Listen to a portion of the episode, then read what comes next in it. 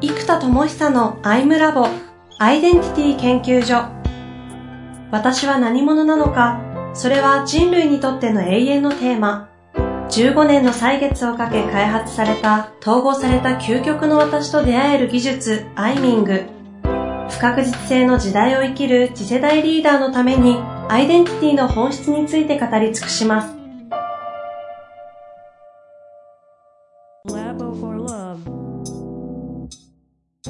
こんにちは、遠藤和樹です。生田智久のアイムラボアイデンティティ研究所。生田さんよろしくお願いいたします。はい、よろしくお願いします。さあ、前回は人材開発系のクラウドソーシングのね、構想のお話をしていただくださいましたけれども、最後に究極のキャッシュポイントすべてをフリーにして、唯一残るとしたらどこなのかっていう発想で、えー、話をちょっと最後しましたけども、このあたりはどこまでが構想というか、もう、ど、どう考えてるんですかね？えー、っとですね、えー、っと、これまず根本的に言うとやっぱアイデンタリーカンパニーっていう思想がそもそもあるじゃないですか。はいはいはい。結局私たちは何者として世界のどこが居場所なのか、たった一個の究極のビジネスモデルは何なのかっていうのが、まずすごい鍵ですと。で、えっと、ここまでの流れで言うと、まさにクラブハウスの影響と、あとはこのクラウドソーシングのクオリティの高さに衝撃を受けたのと、そこからじゃあ人材開発のクラウドソーシングをやったらいいという流れが一個あって、まあ、ただこれもフラッシュで今瞬間的に熱が上がってるのか、本当にやるかっていうのはまたあると思うんですね。うん、で、えっと、ここで結局アイデンティティなんですよ。じゃあ究極改めて何者かで、えっと、ここまででいくと圧倒的にメンタロイド屋なんですよ。今今頑張ってる、うんうんうん。えー、とそうかここまでで言うとまだ研修屋さんですよ。メンタロイドはリリースされてないから。だから 一体究極何者かを一個に絞るならどこかというのがですね。で今ジニアムにメンタロイドも統合するので Google みたいに ジニアムというプラットフォームかもわかんないですよね。うんうんうん、で、ただやっぱり、多すぎるんですよね、あれもこれも。だってクラブハウスとかって、やっぱなんで広がったかっていうと、あのシンプル性だと思うんですよ。うん。テキストコミュニケーションも一切できません。それツイッターの、なんかリンク貼れるようにしてから、ツイッターでそれやってくれ、みたいな。ね、写真も貼れません。あ、それインスタでやって、みたいな。もう潔く、あ、うち音声しかやんないから、みたいな。あれなんですよね、やっぱり強いのが。うん。あの強さが、だ僕がじゃあそれできるかって結構難しいなと思ってて、じゃあエネカラーだけでいくかというと難しいし、インサイトマップでだけかっていうと難しいし、アイミングだけ、アイデンティティカンパニーだけでっていうと難しいしってなっちゃって、で、全部が分散して、どれも世の中のイノベーションまで持っていけてないんですよ。うん、うん、コンテンツのクオリティとかアプリはもできてるんですよ。でも、特化して、劇的に広げようとしないものってやっぱり届かないなと思っていて、だから 結局僕はなんか、あの、倉庫に鬼のような、その、まあ、武器っていう今戦争系のやつで比喩するのも微妙な時代ですけど、うん、まあちょっと分かりやすいからね、倉庫に武器が鬼のようにあるんだけども、なんか埃かぶって使われてないわけですよ。で、やっぱどっか社会に集中放火していく。これもちょっとなんか戦争の例えが微妙な時代だからね、あれだけども、うん、まあ、フォーカスして、全エネルギーを一箇所にボンとやる必要があるんですよ。で、ここまでは、一番今インパクトがあるのがメンタロイドとメンタロイドをプログラミングするプラットフォームであるビジュアルプログラミング言語のジェネス。だから実はジェネスなんですよ、一番肝は。実はで言うと。うんうんだから AWS みたいな感じですよね。うん、で、この、これが一番、えっと、キーなんですよ。なんだけどマニアックじゃないですか。うん、で、えっと、じゃあここに来てね、っていうのはメンタロイドがそろそろ出そうになってるから、他にちょっと意識がいっちゃってるのも若干あるんですよ。僕の傾向としてよくそれあるんですよ。だから、メンタロイド特化で攻めた方が、まず、まずどう考えても良さそうだと。うんうん、っていうのは、メンタルとか全部統合するんですよ。ここまでの理論から、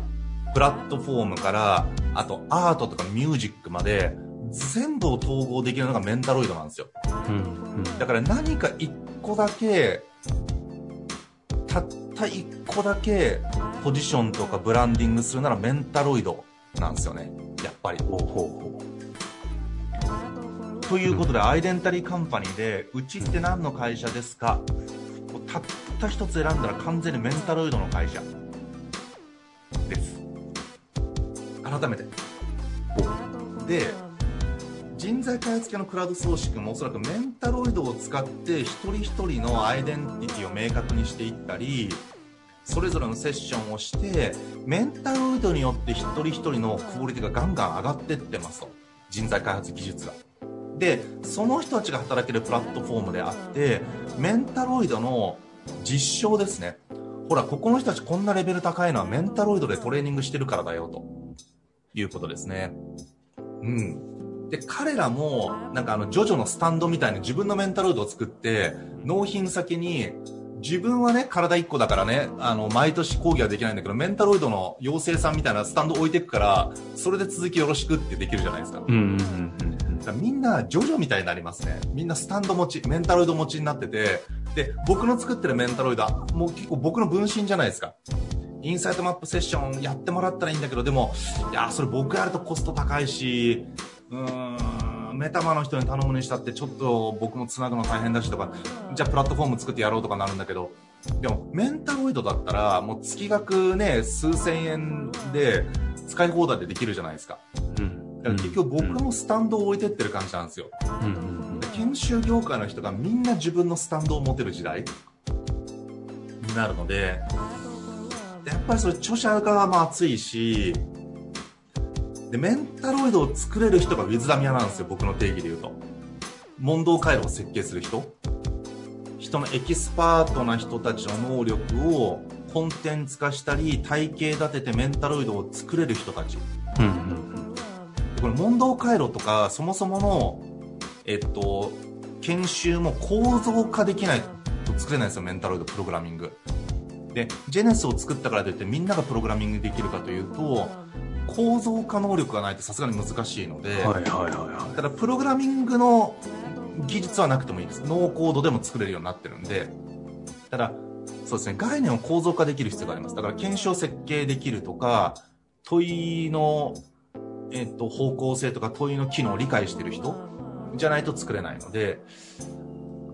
そっか。ってことは、メンタロイドとウィズダミア育成スクールかな。い。メンタロイドとウィズダミア育成スクール。うん。メンタロイド屋さんで、こういうメンタロイドを作れる人を増やす。で、これは AI のエキスパートシステムを作る能力と一緒なんですよ、実は。うんうんなので、メンタロイドとウィズダミアが、だから今までメタマースクールが一番上位のスクールだったんですけど、今ウィズダミアコースをちょうど来週から始めるんですよ。また一切告知してないから、本当ですね誰も知らない。誰も知らない。うん。僕が知らないってことは相当知らないですよ、ね。相当知らない。でね、あの、やっぱもう来てる人たちが、そもそもオファーしてきてる、だから誰にもほとんど言ってない中で来る人たちが、まあ、あれですよ、もう完全に典型的だなと思ったのが、えっ、と、今のところオファーして入るって言ってる人たちが全員、でも年商5000万以上のナレッジワーカーですね。だからほぼ個人で5000とか4000以上やってるナレッジワーカーか、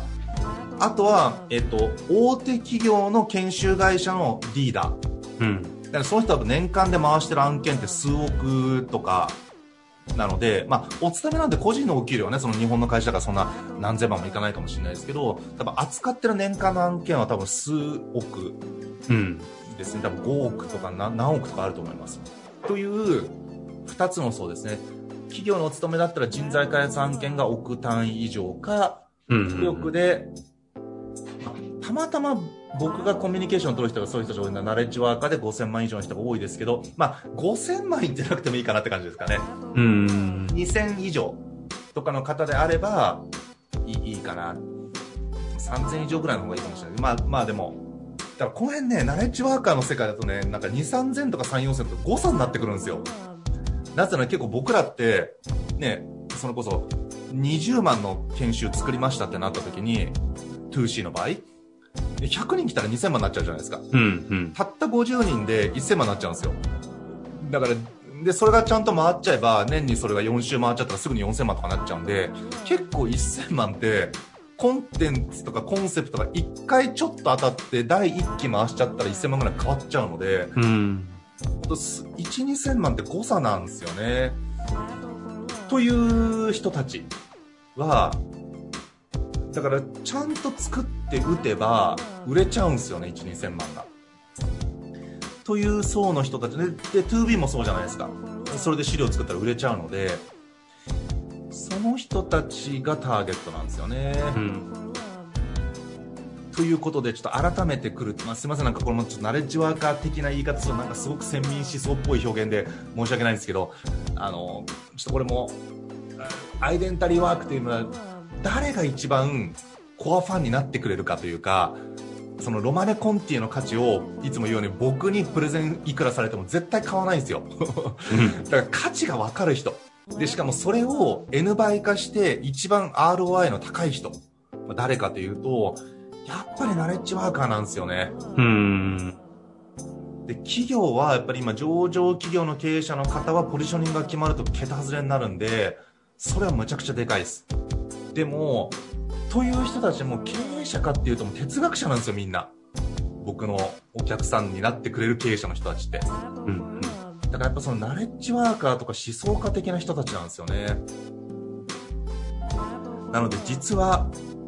ウィズダミアスクールをやってるメンタロイドの、メンタロイドの開発会社がやってるウィズダミアスクールが一番書くかもしれないです。はで、その人たちが作ったノウハウとかナレッジを AI メンタロイドがやるのか、メタマーの人たちが提供するのか、で、それを学びに来る人たちがジニアムのプラットフォームにみんないるっていう仕組みになっていて、だからやっぱり学び手じゃないし、教え手じゃなくって教え手に対して理論とコンテンツを提供する人たちが、やっぱり一番の顧客層ですかね。これあの、ウィズダミアスクールっていうのはそのメタメタポジションの構造化とかをできる人材育成のスクールってことですよね。そういうことです。僕の作ってるアイミングとかインサイトマップとかエネカラーみたいなものの自分版を作りたい人たち。で、ここで作ったら彼らの独自メンタロイドも作るし、で、彼らがじゃあライセンス講師を作ろうと思ったら、ここには講師がいっぱいいるわけじゃないですか。その人たちがやりたかったらそこで一緒に組んでやったらよくて、なんか自社だけで囲おうとすると結局講師の人とかセッションやる人っていろんな武器が欲しいので、どっか一個ねあんまり系統しないんですよ。うんうんで逆にこっちからすると極めてくれないから、なかなか講師としてあげられないんですよ。じゃあ、うちのジニアムで講師お願いしますって難しいんですよね。それだけを極めてくれないんで。だから、でも結局人って絶対そうなので、であれば、コンテンツホルダーの人がもうみんな同じことになるじゃないですか。だったら僕らコンテンツクリエイターの人たちから、いろいろ武器をもう、なんだろう、まとめた方がいいと思ってて、うん。だこのプラットフォーム上でメタマースクールとかは人材開発のいろんな理論を片っ端からいろんなサードパーティーのも全部使えるよと。で、ジニアムではみんな学べるよという、なんかこの構造にしていくのがいいなと思った時に、いや、ここまではメタマーの育成に一番力入れた方がいいかなと思ってたんですけど、ほうほうほう。やっぱりメンタロイドとウィズダミアスクール、うん。メンタロイドを作れるウィズダミアスクールがたった一個やったら僕が一切気を使わずに話せる人たちなんですよ。ああ。気を使わずにね。いやだってもう自分で認知してますけど言ってることがもうメタメタメタとか言い出すからうん。もうね正直ねちょっとねなんだろういや例えばそれこそクラブハウスとかねそのツイッターとか YouTube とかマスマーケットで僕はそういうことを言った時にぶっちゃけもう興味ないしなんかもっと言うとうざくないですかっていう。そんなこと考える人あるぶっちゃけみたいな。いやだってビジネスのフィールドでねいや例えば僕も違うけどどっかそのなんか何かのすごい研究者なんか最近の研究者が最近のすごい細かい話いきなりされたらえごめんごめん俺興味ないんだけどって思うじゃないですかってことを多分僕やってるんですよ確かにね。確かに。世界的な研究者がクラブハウスで喋ったら、誰も聞かないですもんね。でそのルームだったらいいと思うんですよ。そうね。でも、なんか SNS でどうやったら1万人越すか、うん。部屋で、そのなんか世界的な細菌の研究者が、まあちょっとコロナの件で最近はみんな興味、細菌は細菌について興味を持つなんか変なダジャレになっちゃいましたけど、ありますけど、ね、でも研究者って何かに特化してすごいマニアックにエッジを立ててて、その世界では論文出したら画期的だすげえとか有名になるわけじゃないですか、その界隈では。でも、一般の人からっていうか、それ以外の分野の学者すら多分興味を持たないと思うんですよ。っていうことを僕多分僕も喋ってるから、やっぱそのニッチで深いところで、多分、やっぱ改めてブランディングというか、改めてそこで付き合った方がよくって、うん。だからこれでクラブハウスとかインスタとかになんか変に出てっちゃって、なんかそこのマーケットでフォロワー数合戦の土俵に入っちゃったら、なんかいつも言ってるなんか鳥か魚かみたいな、ね、鳥は飛べるし魚は泳げるけど、魚が飛ぼうとしたり、鳥が泳ごうとしたらアウトだよねみたいな話をしてるように、いや結構こういうことってみんなやっちゃうんだなってのは今回自分がやりかけそうになって思う、うんっていうとこですかね。まあでも、改めてあれですかね、クラブハウスとかのメディアの台頭によって、生田さん自身のポジショニングが今ちょっとまたここでギュッとそうですね始めてるって感じですかね。うん、だからやっぱりね、うん、メンタロイドを作れるウィズダミアスクールがもう一番ですね。ああ。メタメタスクールってことですね。そう。だからジニアムの中のウィズダミアスクールとかにしない方がもういいですね。あウィズダミアっていう概念を全面押しして、メタマとか余計な単語を入れずに、もう概念としたメンタロイドとウィズダミアっていう二つだけで、まあ、あとそのウィズダミアの人が使うプログラミング言語としてジェネスがあるんで、その構造だけ、ウィズダミアの人だけが意味がわかる構造にしちゃって、ウィズダミア視点で全部作る。うん。で、ウィズダミアとして行きたい人募集ってやると、今もそうだけど、やっぱりナレッジワーカーでね、数千万越してきた人ってみんなそこにはまるんですよ。いやーそうでしょうね。独自性の高いコンテンツがないと。確かに。で、それはエッジが立たないんですよ。実際にこのウィズダミアスクール、要は構造化できる人って探せないですもんね。そうですね。だからまあ自分で言うのもなんだけど、だから僕はいろんな研修会社とか、そういう著者とかナレッジワーカー向けにコンテンツ開発の支援をしてるのは、キラーコンセプトとかキラーコンテンツ、しかも構造があるコンテンツがなかなか作れないですよ。ここは確かに本当にいないですよね。なんですよ。だから本、当にいないですよね。だからってことは、もうやっぱすっごい極論ですよ。もうこれもやるかどうかわかんないんで変な期待値持たないでください。本当申し訳ないです。あの、でも無責任な発言をすると、って発想だともうジニアも無料でよくないかって話なんですよ。あ本当に。今毎日やってるじゃないですか。あ。はいはいはい。あれをもう毎日やつ無料にしちゃって、だからここまで課金してくださったかで、そうするかどうかわかんないんで、うん無責任な発言なんで皆さん変な期待しないでほしいんですけど、で、ここまで課金してくださった方は、じゃあ、えっと、他のサービスで僕が収益を作ったら、えっと、その分の、えっと、ワンオンワンセッションポイントとかにしちゃって、メタマーの人のセッションに、もう、うちの収入をマイナスにしちゃって、その分を新たなメタマーマーケットに転換するって手があるんですよ。うんうんっていう、まあ、もともと破格だからね。でも、ここでやっぱ3ヶ月やって、40人ぐらいの人が3ヶ月間毎日欠かさずずっと来てくれるんですよ。という人たちはすごく多分威力を分かってくれていて、うん。うん。これ例えば無料にしたら誘いたい人いっぱいいると思うんですよ。極論。っていうなんか核はできた感じがするんですよ。もともとジニアムかな？の金額設定も、その議論でさ下げてフリーにしても、フリーじゃないね。さ下げたんだけど、ここに来てさらにメタポジション取ったんで、フリーでもいいかないんで行ったってことですよね。っていうか、何を唯一たった1個有料化するかって発想なんですよ。あだったらウィズダミアスクールだけでもいいかなと思ったんですよ。確かにね。で、ウィズダミアスクールだったら、それこそねそうか。2B で1日研修の相場ってね、そのベンチャーだと大体50万ぐらいなんで、今年間50万で設計してるんですね。であれば、1日売ったら終わりだし、例えば1で2万円とかだったらもう業界的な破格じゃないですか。で、2で講座4万円なら2で講座2万円にして25人を1年以内に集めれば50万ってペイするんですよ。ってか、それ集められない人そもそも来てないんですよ。みんな何千万か言ってる人たちなんで。うん。なので、だからその業界においては破格の50万にしちゃって、で、その人たちがセッションできる人とかファシリテーターできる人を育成して、その人たちがジニアムで学びたい人向けに提供するっていうモデル。だから、二つ奥に僕が入っちゃうっていうモデルが、もはや、いいかなっていうふうに、今思い始めた。なるほど。